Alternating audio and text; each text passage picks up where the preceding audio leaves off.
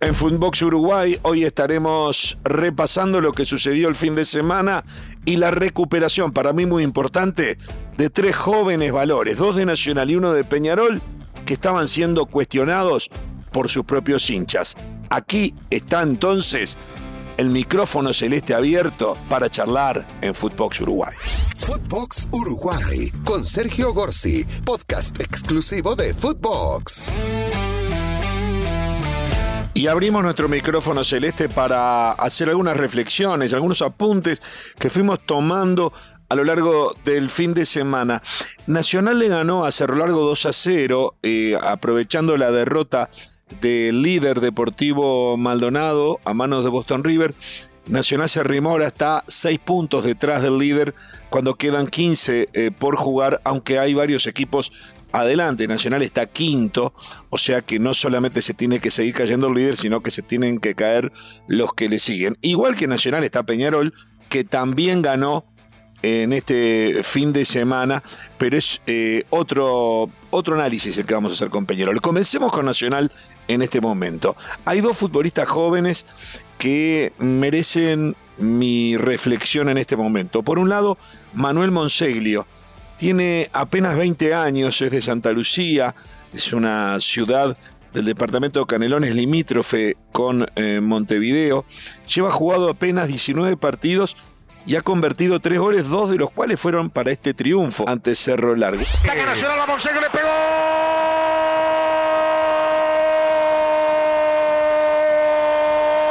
De Nacional Monseglio, de Nacional Monseglio. Fue por izquierda, tocaron hacia adentro y en la puerta del área le pegó arriba contra el vertical zurdo. Quedó parado Lucero Álvarez y a los cuatro minutos le baja la persiana al partido. Manuel Monseglio. Ha jugado en total en primera 941 minutos apenas. Tiene 20 años, como les decía, es del baby fútbol de Santa Lucía, jugó en Wanders eh, de Santa Lucía en la sub-15, pasó a la selección de esa categoría en Canelones y se coronó campeón del fútbol del interior, donde allí fue visto por Nacional. Nacional lo trajo a Montevideo y el técnico Martín Ligüera, el 26 de noviembre del año pasado, lo hizo debutar en Belvedere ante Liverpool en un partido terminó 2 a 2.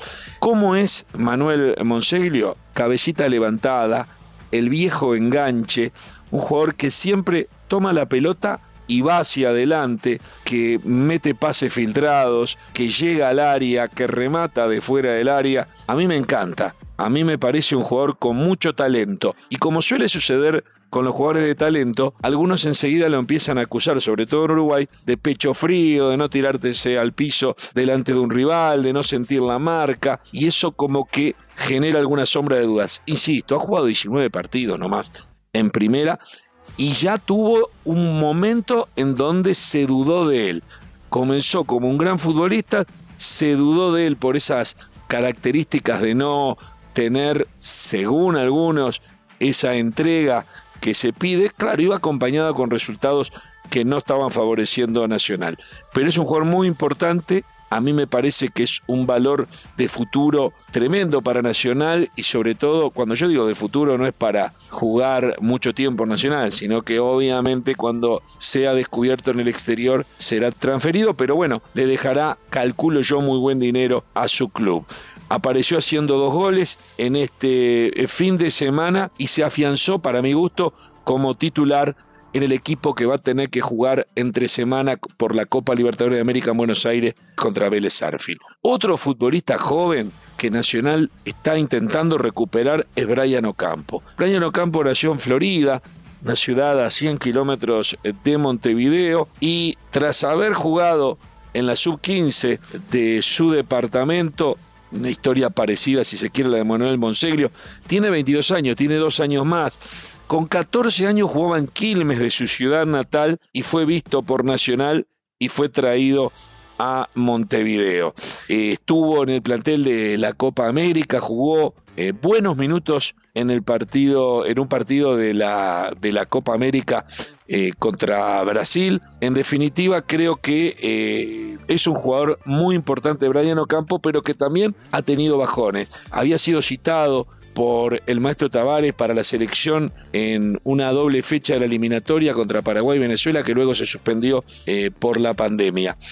Lleva Nacional desde 2018 hasta el momento 104 partidos jugados. Es una cifra importante. Pero últimamente había perdido la titularidad. Algunas lesiones lo habían perseguido, un bajón futbolístico lo había sacado del equipo titular. En total lleva 9 goles y 26 asistencias. Para mí es un muy buen puntero derecho a la antigua. Puede jugar por izquierda, pero me gusta más por derecha. Es por las bandas es un jugador prácticamente imparable y donde se le dé confianza, donde se recupere, donde físicamente no tenga eh, nuevos problemas de las lesiones que lo venían persiguiendo, se va a transformar en una figura que va a quedar muy poco tiempo en nuestro medio y será transferido próximamente al exterior, pero también le dejará buen dinero nacional. Solo para tener eh, una idea, ya ha ganado siete títulos eh, con el Club Nacional de Fútbol, pero además fue figura importante en el 2018, antes de pasar a la primera división, cuando fue titular en un equipo de Nacional que ganó la Copa Libertadores Sub-20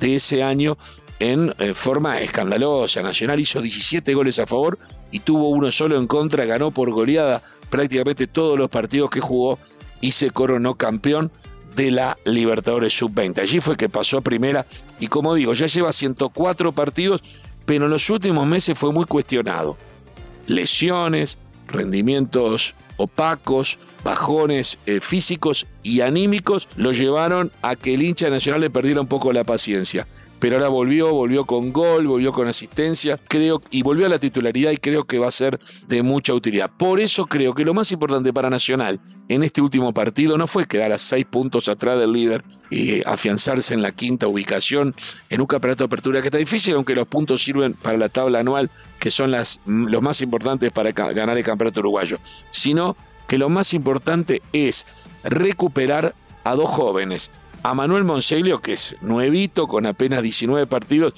pero que había tenido dos o tres partidos en donde había recibido alguna silbatina, recuperarlo, en este caso con dos goles, y en el caso de Brian Ocampo, que vuelva a la titularidad. Creo que eso es lo más importante que puede rescatar Nacional. En el caso de Peñarol también se ha dado un rescate importante este fin de semana. Quiere escapar la Quintana para Álvarez Martínez, entró, escapó, ahí está, tiró, gol, gol, gol. De Peñarol, golazo, fue la pelota la Quintana, primer pase que le dan bien en el área Álvarez Martínez, la toca por un costado y después conforma un remate a media altura junto al pote izquierdo. Y ahora sí rompió la racha. El centro delantero del equipo del Peñarol tirando violentamente junto al pote izquierdo y decretando la apertura del score de este partido 15 minutos del segundo tiempo del partido. Después de cinco meses se reencuentra con el gol Álvarez Martínez. Peñarol ganó 1 a 0 ante Montevideo City Torque. Muy mal partido de Peñarol. Incluso lo pudo haber perdido. La cantidad de goles que erró Montevideo City Torque no, no se puede creer. Pero el problema era ¿Qué iba a pasar con Álvarez Martínez? El canario Álvarez Martínez tiene apenas 20 años, es de San Bautista, también del departamento de Canelones, limítrofe con Montevideo. En juveniles hizo todas las categorías juveniles de Peñarol, desde séptima hasta tercera, y en 170 partidos hizo 113 goles. Es un goleador formidable. Eh, Debutó en Peñarol el 12 de septiembre del año 2020 y la verdad que ha jugado 80 partidos, y hizo 33 goles. Yo les digo esto, digo, es una muy buena cifra, pero venía de una sequía imponente. Llevaba 14 partidos sin hacer goles, casi 150 días sin marcar.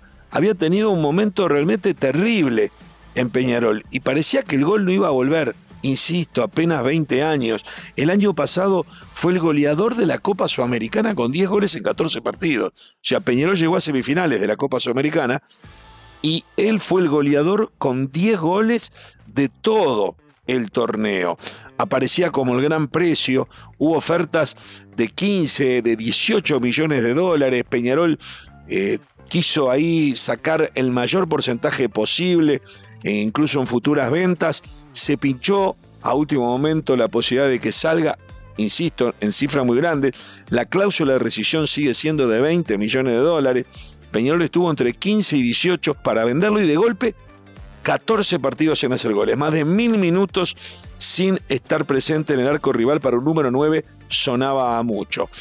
No nos olvidemos que el año pasado, en el 2021, debutó en la selección mayor citado por el maestro Tavares y en el primer partido marcó un gol para la goleada ante Bolivia en eh, el campeón del siglo, en ese momento en el propio estadio de Peñarol, en donde eh, Álvarez Martínez llegó a jugar en una selección que acostumbrada a los goles de Suárez y Cavani, donde aparecía él como un número 9 que refrescaba lo que venimos diciendo desde hace un tiempo, esta, este bajón que tiene que ver con, con lo físico, con lo, con lo cronológico, con el peso de la biología en los dos grandes goleadores como Cavani y Suárez. Sin embargo, insisto, se había quedado, había pinchado, incluso ya no fue citado últimamente para la selección uruguaya y esta racha realmente eh, dura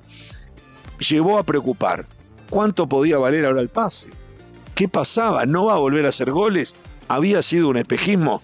Pues bien, en el partido anterior hizo un gol y el Bar se lo anuló luego de un festejo eh, muy polémico porque le hizo señas a la hinchada, eh, medio como que estaba molesto por algunas críticas y no quiero entrar ahora en ese detalle. Es un pibe chico, un pibe joven, yo con 20 años no lo voy a juzgar por ese estado de ánimo que lo llevó a hacer esos gestos, pero lo insólito fue que el VAR, después de dos, tres minutos, se lo anuló. No importa si fue bien o mal anulado, se lo anuló y el gol no valió. Fue un offside milimétrico desde el puntero que le dio el pase, ni siquiera tuvo nada que ver él. En esta hizo un gol, otra vez los árbitros quisieron, demoraron varios minutos para ver si encontraban la quinta pata al gato, no la encontraron y le pudieron validar el gol cuando él ya estaba realmente angustiado. En definitiva, Álvarez Martínez volvió a anotar, se quebró esa racha negativa de 150 días, de 14 partidos, de más de mil minutos y ahora todos esperan, o los hinchas de Peñarol esperan, que vuelva a ser el Álvarez Martínez eh, del comienzo, de sus inicios. En definitiva, el canario Álvarez Martínez de Peñarol con 20 años. Manuel Monseglio de Nacional también con 20 años. Brian Ocampo de Nacional con 22 años. Todos futbolistas del interior uruguayo que han comenzado bien, que tuvieron algún altibajo y que en definitiva parece haber, parecen haber recuperado su buen nivel en este último fin de semana. Ojalá esto se mantenga.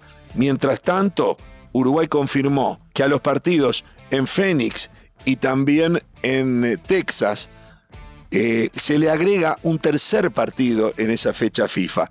Es decir, es una triple fecha FIFA. Uruguay va a jugar con México, va a jugar con Estados Unidos, los dos partidos entonces en eh, Estados Unidos. Y el 10 de junio va a estar jugando en Montevideo contra la selección de Jamaica, un rival débil de CONCACAF que eh, le va a servir de sparring y le va a servir para hacer una especie de despedida adelantada para la Copa del Mundo, porque normalmente se hubiese despedido en esta fecha para ir al Mundial, pero como el Mundial se pasó para noviembre, bueno, se va a despedir y luego el Mundial será cuando, cuando toque y cuando la FIFA lo ha decidido. Pero se ha entonces marcado ese tercer partido de Uruguay ante la débil Jamaica. Qué difícil que es encontrar rivales de fuste cuando Europa se ha cerrado en sí misma con su Liga de las Naciones. Peñarol y Nacional están jugando fuera por Copa Libertadores de América. Peñarol en Asunción ante Cerro Porteño Nacional ante Vélez Arfil en Buenos Aires. Así están las cosas en un fútbol uruguayo que tiene como siempre de todo. Esto fue Footbox Uruguay con Sergio Gorsi, podcast exclusivo de Footbox.